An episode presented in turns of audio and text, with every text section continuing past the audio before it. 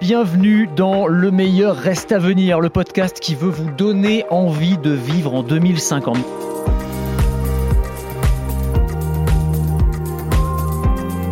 C'est l'objectif qu'on s'est donné avec cette série de podcasts qui vous présente les, les lames de fond technologiques qui vont transformer nos vies dans les années, dans les décennies qui viennent, et avec un œil positif. Voilà, c'est comme ça qu'on essaye de voir la tech, nous, et, on va essayer aujourd'hui de parler ensemble, bah, peut-être de l'objet qui incarne le plus dans l'imaginaire collectif l'idée de la vie dans le futur. Peut-être avec la voiture volante, hein, dont on a parlé dans un autre podcast. Je veux parler évidemment du robot. Le meilleur reste à venir, un podcast BFM Business avec Anthony Morel.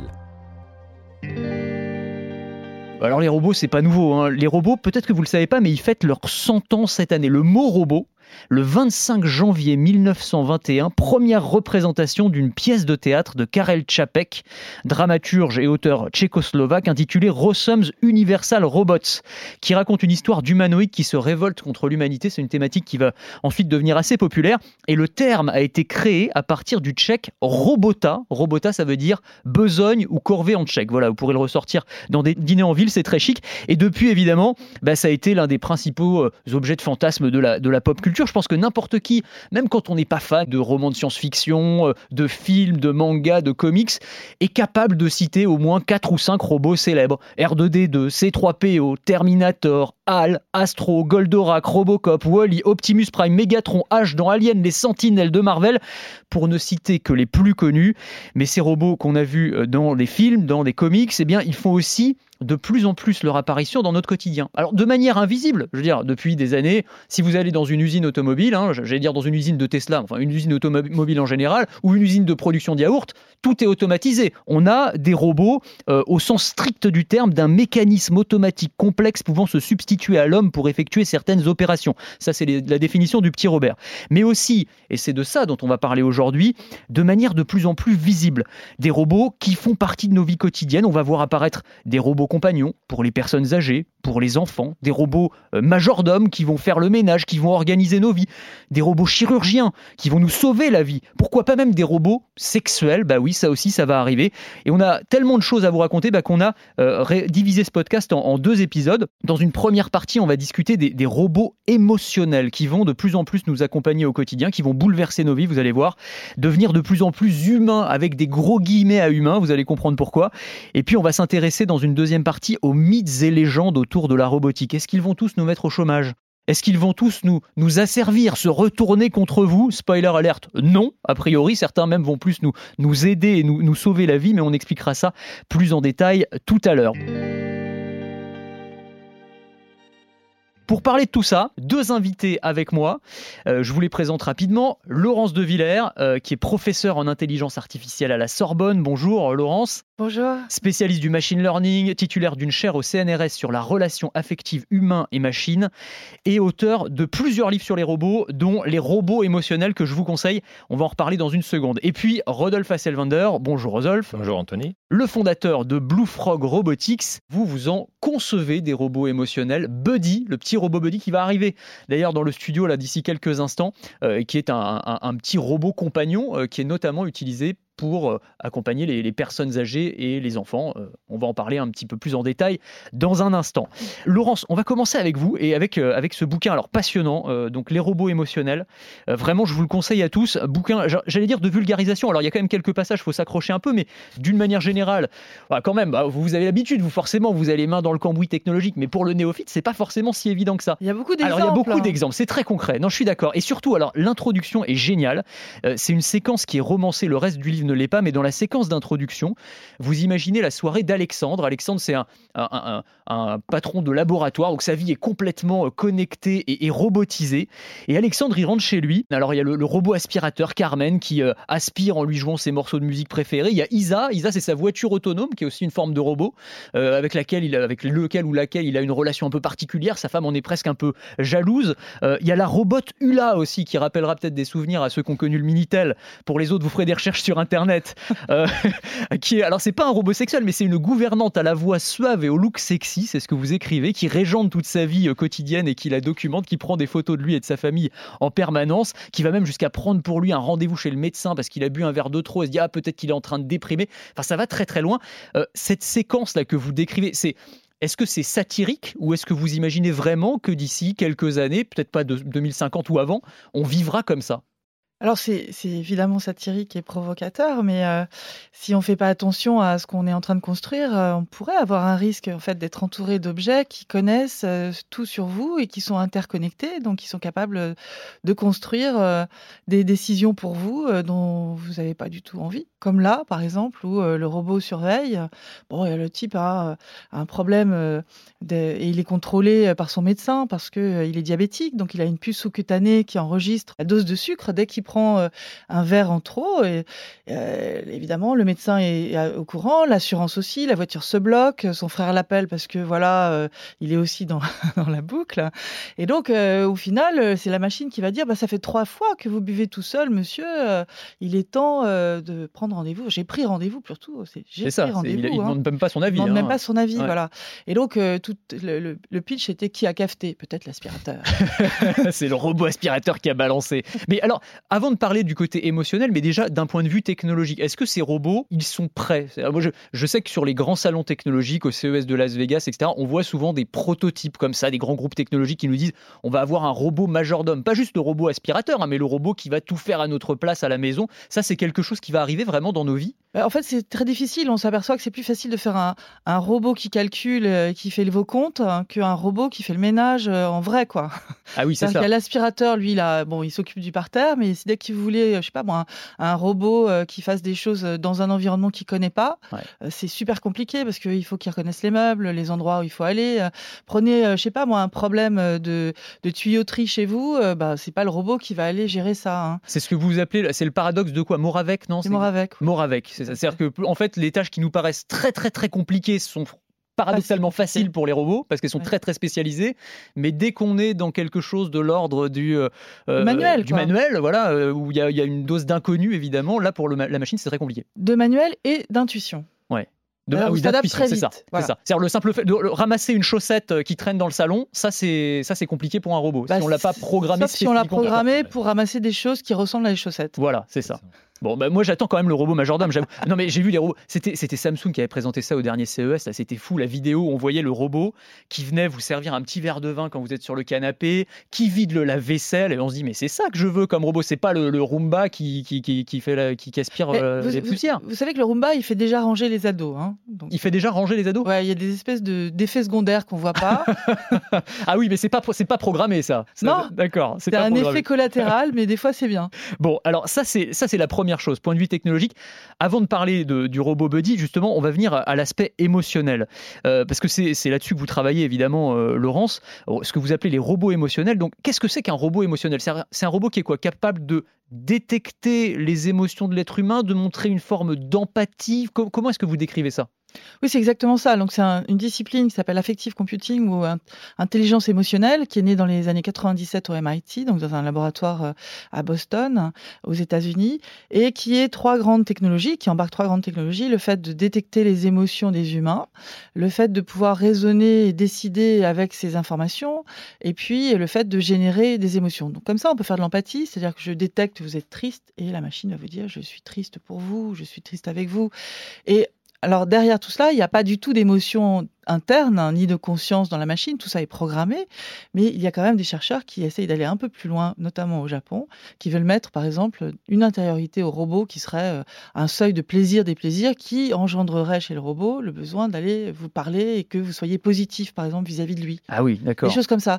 Donc et il montre aussi des capteurs sur la peau donc si on va Japon, très très loin, des capteurs sur la, sur la peau silicone du robot qui fait que lorsque vous touchez en caressant, ben, ça donne un certain signal et si vous tapez dessus, ça donne un autre signal. Mais Donc- tout ça, encore une fois, est complètement simulé. Ça peut nous donner la voilà. sensation que la machine a une émotion, des sentiments, de, de la douleur, etc. Non, non, mais Sauf que tout ça, évidemment, est complètement factice. tout, tout ça est factice, mais par contre, on a une forte capacité à anthropomorphiser, c'est-à-dire à projeter des capacités humaines sur ces objets qui vont de plus en plus nous ressembler. Ouais. Notamment, moi, je travaille plutôt sur la parole.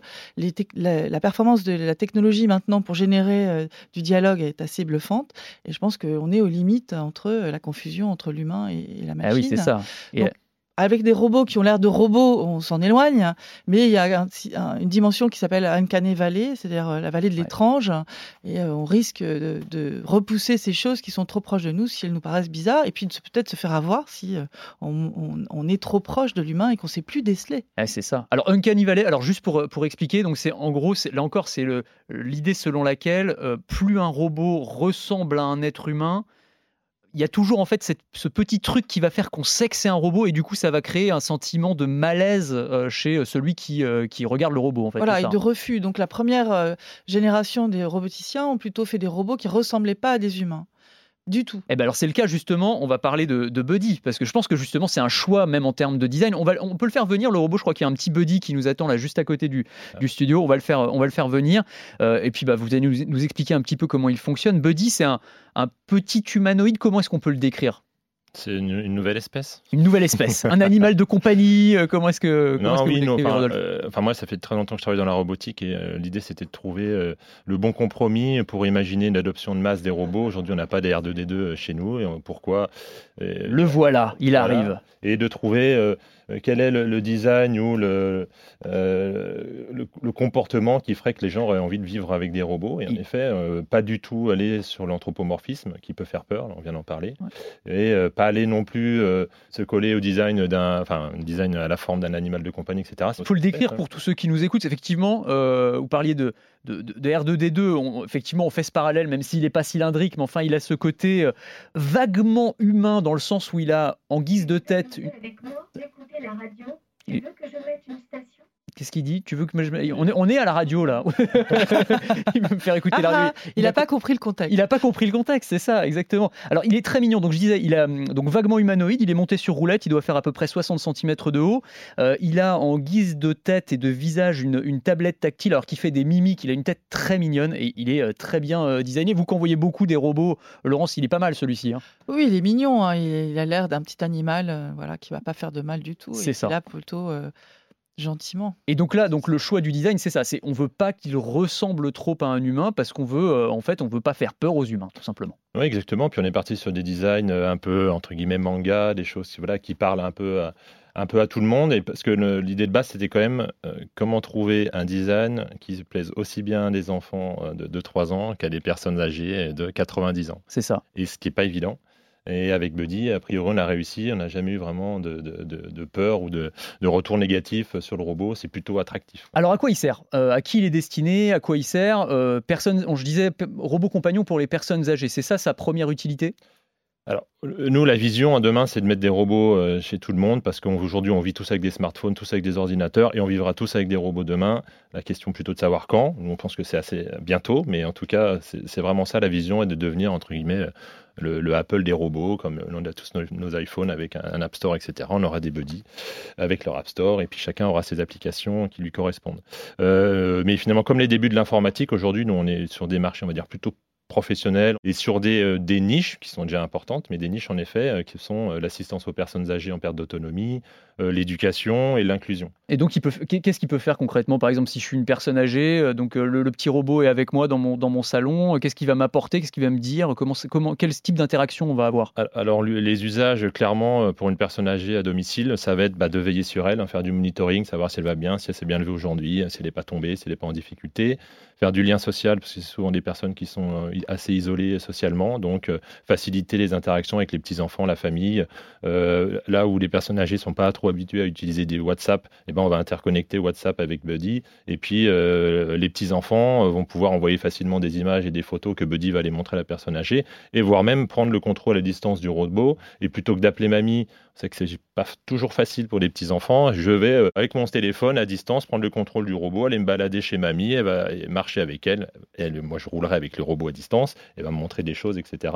Donc ça, c'est euh, une des applications, je dirais, très concrètes. L'autre, qui peut paraître un peu moins concrète, mais qui est très importante, voire plus importante pour les personnes âgées, en fait, c'est juste une compagnie bienveillante. Comme je le disais tout à l'heure, c'est des personnes qui sont complètement isolées et euh, même si c'est triste qu'elle soit isolée, le fait d'avoir un robot, bah, ça les rassure. Et autant, euh, je vais dire, c'est peut-être franco-français, mais on ne veut pas trop payer pour sa santé. Euh, vous demandez à une personne âgée si elle a besoin d'aide chez elle, tout va bien, j'ai pas de problème, même s'il y a cinq personnes qui passent chez moi, moi j'ai l'impression d'être autonome. Par contre, je suis tout seul. Donc je suis prêt à payer, je suis prêt en tout cas à, faire l'effort de, de payer, de m'abonner à un service où je vais avoir un petit robot qui est avec moi, qui va me tenir compagnie, je vais lui parler, peut-être qu'il comprendra pas tout ce que je lui raconte, faut être réaliste, mais je suis plus toute seule. Ça, peut, ça peut sembler, euh, j'allais dire presque triste parce que ça semble être personne, personne âgée abandonnée qui est comme ça accompagnée juste avec son petit robot à la maison, mais il faut voir euh, l'impact qu'ont eu ces robots. Alors peut-être pas ceux-là, je ne sais pas s'ils ont été utilisés pendant la, crise sanitaire, mais je sais qu'il y a des, robots comme le QT, le BIM, etc., qui sont un peu similaires, en tout cas dans la même famille de robots compagnons, qui ont été pas mal utilisés dans les EHPAD par exemple quand euh, les visites étaient interdites pour pouvoir générer du lien euh, entre la, famille et, les résidents. Donc ça fait partie de, l'utilité de ces robots, de créer du lien social d'une certaine manière, ou de ah, garder du lien social. là où les deux autres, moi je dirais pas robots compagnons, parce que c'est des robots qui sont plutôt téléopérés à distance. Euh, là on est vraiment sur un robot où on a euh, imaginé, travaillé sur un comportement émotionnel, il a ses, ses propres états émotionnels, il est autonome, et donc comme on disait tout à l'heure, tu parlais du, Japon et, du fait qu'il travaille sur le fait que le robot ait, vraiment son, son propre état. Nous, on fait la même chose. Et en fonction de différents stimuli, qu'on s'occupe de lui ou pas et du contexte, il va lui euh, décider de venir te voir ou pas, te proposer des choses, etc. Et Laurent, c'est un exemple parmi d'autres. Il y en a de plus en plus des robots. Moi, je pensais aussi aux robots, euh, les paros, les petits robots oui. phoques, qui sont utilisés notamment pour les personnes atteintes de la maladie d'Alzheimer et qui est un petit animal de compagnie qui va réagir aussi euh, en fonction de ce qu'on fait, qui va être, avoir un, pouvoir calmant, relaxant. ça, a une, réelle utilité ou, on est encore dans le domaine du gadget aujourd'hui? Non, je pense que ça a une réelle utilité. Dans les personnes qui veulent rester chez elles, par exemple, c'est évident que ces objets vont être vus comme étant sécuritaires et puis mmh. apporter une compagnie hein, dans l'isolement. Maintenant, ce qui est intéressant à chaque fois, c'est ce que je dis et c'est ce que vous faites, c'est qu'on puisse prendre la main sur le robot, que ça puisse être aussi un, un, médiateur. C'est en fait qu'il y a quelqu'un derrière qui, l'enfant, la famille, qui peut aussi venir interagir, ou le médecin. Donc je pense que dans les trois cas qu'on a énoncés, c'est un peu ça aussi, que tu aussi. Oui, ça, tout à fait. Donc, c'est pas mal de démystifier en fait l'intériorité du robot, c'est-à-dire qu'il n'est pas euh, un, une nouvelle espèce autant que telle, mais plutôt un objet euh, qui interagit euh, de façon amicale. Est-ce qu'on est n'oublie pas ça à un moment? C'est-à-dire, est-ce qu'on va pas créer un, un lien affectif qui va plus loin que juste c'est un objet, c'est une boîte de conserve entre guillemets, euh, et avec aussi toutes les conséquences que ça peut avoir derrière, c'est-à-dire en termes d'attachement euh, émotionnel, affectif. Oui, c'est bien le, souci qu'on a aussi. Donc, on vient de rendre un avis sur les agents conversationnels, le fait qu'ils puissent nous parler, donc pas que les robots, mais qu'on embarque sur des robots. Euh, à la au Comité national pilote du numérique sur les enjeux éthiques et on parle effectivement de ces dépendances et de la manipulation que pourraient avoir ces machines. C'est-à-dire que pour nous, il est normal en fait qu'à un moment donné, euh, on se pose la question de la relation sur le long terme avec ces machines, notamment sur l'aspect euh, langagier, mais dépendance affective également, mmh. euh, et qu'on on, ait des mesures d'audit, de suivi des usages lorsque le système est chez la personne qui est isolée avec lui et qui peut très bien avoir finalement des, des façons de l'utiliser qui n'étaient pas prévues ou, des déviances qu'on imagine pour elle hein, et qui sont peut-être à, surveiller. Comment ça se fait qu'on arrive à justement oublier qu'il s'agit d'une machine. J'avais un autre exemple en tête euh, qui m'avait frappé, c'était les, les, vidéos, vous savez, des robots de Boston Dynamics, donc euh, l'entreprise la plus avancée au monde dans le domaine de la robotique, avec ce fameux robot euh, Spot, là, le, chien robotique. Et ils avaient publié une vidéo où on voyait des ingénieurs qui maltraitaient le, ah chien, Qui, lui qui lui tapaient dessus, qui lui donnaient des coups de pied. Et le chien est tellement réaliste qu'il réagit comme vraiment comme un vrai chien et on ne peut pas s'empêcher d'avoir mal pour l'animal et, de se dire mais ces ingénieurs sont des salauds, euh, jamais ils ne devraient faire ça. Alors que quand on rationalise un peu, ça n'a aucun sens. Mais ça, c'est normal. C'est-à-dire que nous sommes humains, nous sommes des animaux sociaux. Et on a, euh, quand on voit maltraiter, mais pas forcément d'ailleurs un robot, hein, euh, on peut maltraiter une voiture, quelqu'un qui tape sur une voiture, bah, ça nous dérange.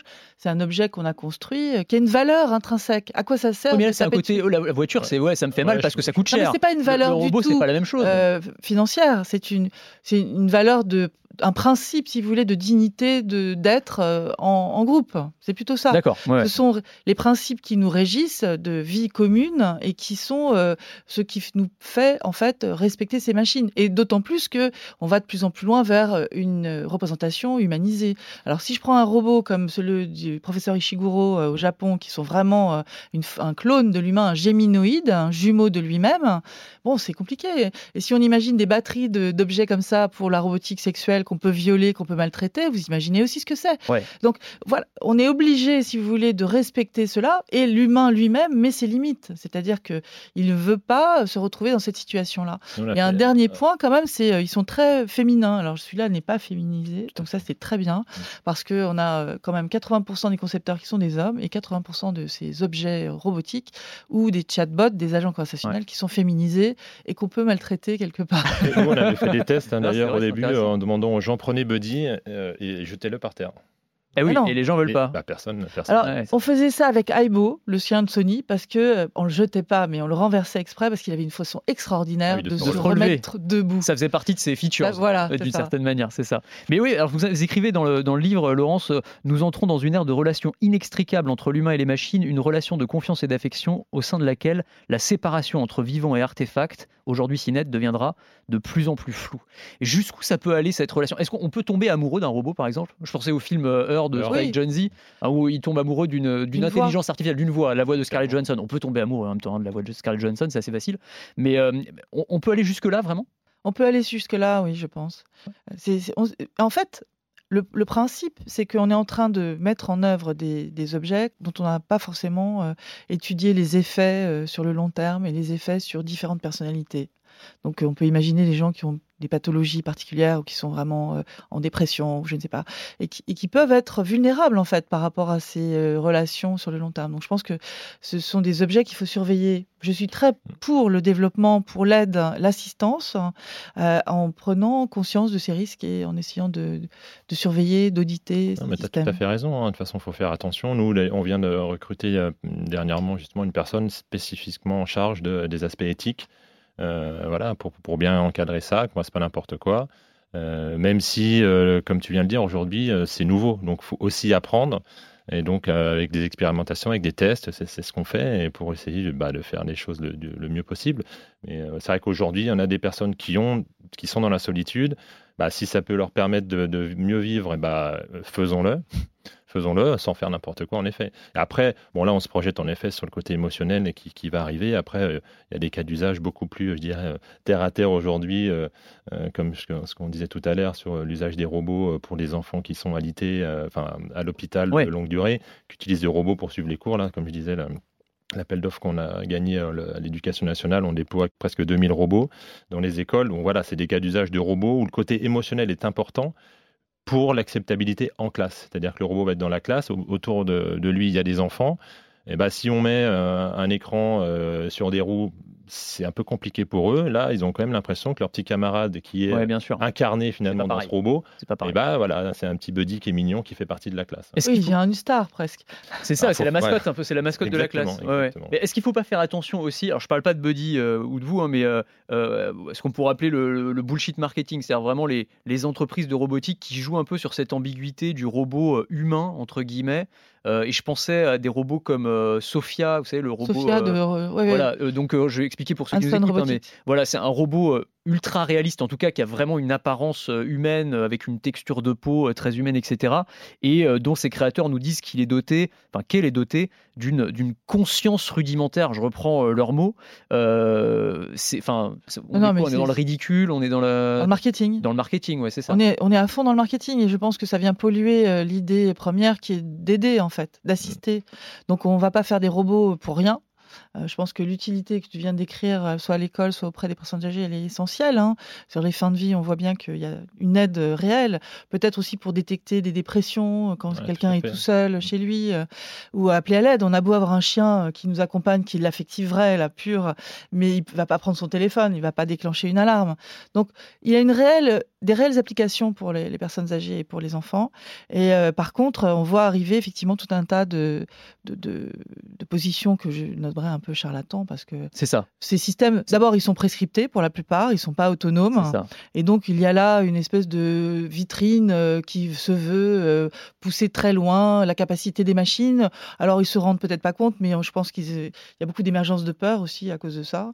Donc, c'est de la fascination et de la peur. Voilà, ça va ensemble. C'est vrai que quand on voit les images de, de alors, Erika ou d'autres qui répondent à des questions, euh, enfin, c'est- très très étrange. Quoi. Là, on est vraiment dans l'uncanny valley. Tout pour à le fait. coup. On est Ouais. dans, ce, dans ce paradoxe de euh, le robot me ressemble, mais en même temps, je vois bien qu'il y a un truc qui cloche. C'est très très bizarre. Quoi. Et alors, ce- ces robots ultra réalistes, on, on l'a dit en un mot, mais la, la- la thématique, un peu tabou encore, mais des, des robots sexuels, c'est une, une réalité aussi. C'est-à-dire qu'il y a des entreprises qui aujourd'hui travaillent très sérieusement euh, là-dessus. Ça va être une, une autre modalité de ces robots avec des guillemets émotionnels, mais comme vous le disiez, euh, si on est capable de leur créer des textures de peau ultra euh, sensibles avec euh, des, des- des capteurs de, de sensations diverses, etc., enfin, on, on y va, quoi, on va tout droit vers ça. On y va à fond.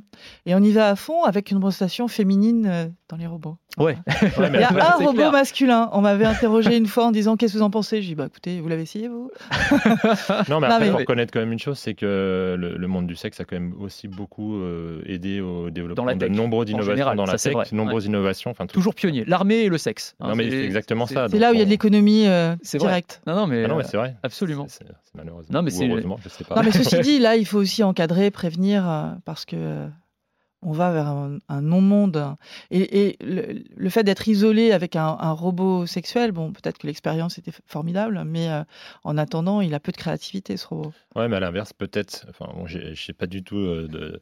Mais euh, à l'inverse, des personnes qui vivent seules, qui n'ont Rodolphe. personne. Non, mais pas peur de nous le dire. à, à l'instar de- des personnes âgées qui sont toutes seules chez elles, on va mettre un buddy pour qu'elles soient plus toutes seules. Peut-être que quelqu'un qui n'a aucune vie sexuelle, qui déprime et qui n'a aucune possibilité, pour- peu importe le contexte, mais d'avoir, euh, euh, je sais pas moi, une Ouais, femme ou un homme, ouais. bah, peut-être que ça peut aussi euh, Alors, être il y une a quand même- solution. hein, je- je- Il y a quand même quelque chose d'assez gênant, si tu veux, c'est que les objets sexuels, il y en a, qui sont pas forcément euh, une représentation physique complète Ouais. d'un humain. D'accord?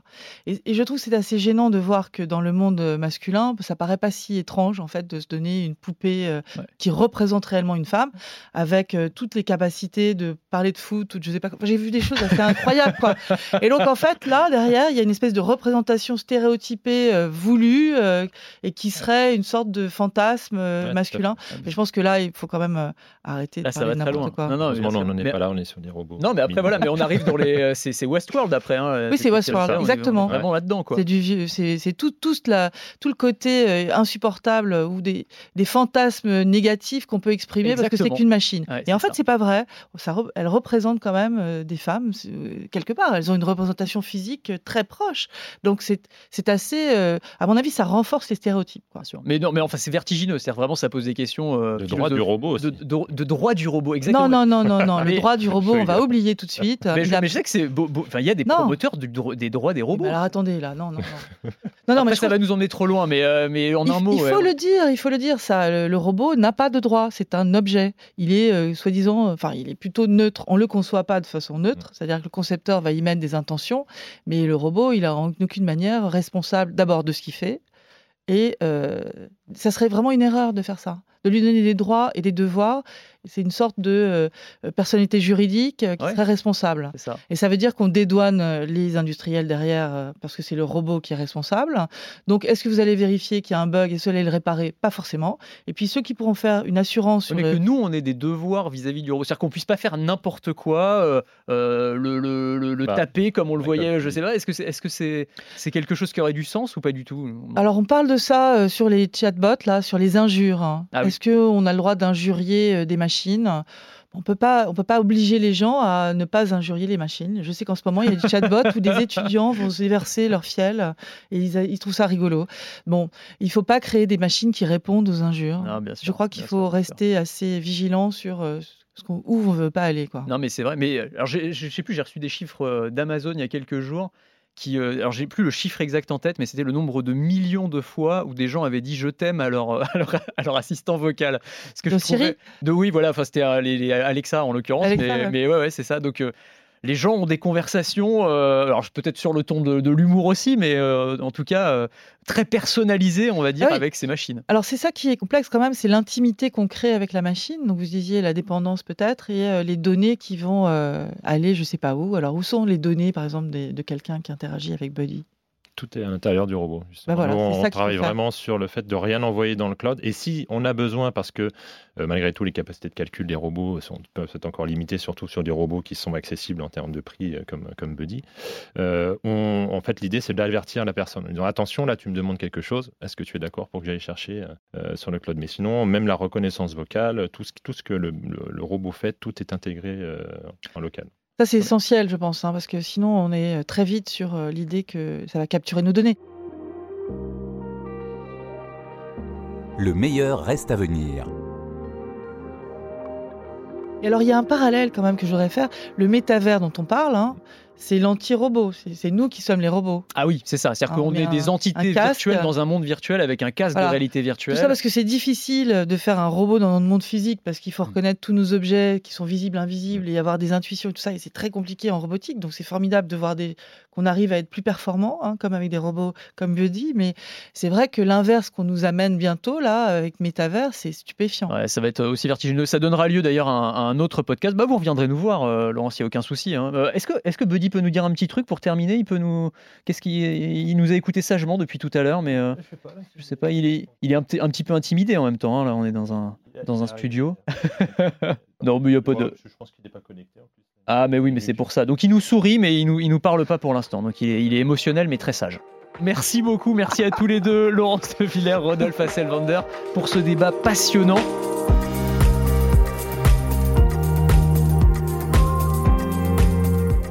Ben, on va continuer la conversation euh, sur le deuxième épisode du podcast et après avoir parlé des robots émotionnels, eh ben, on va parler des mythes et légendes de la robotique. On va essayer de débunker quelques-unes des légendes tenaces qui collent à la peau des robots. Merci de nous avoir suivis.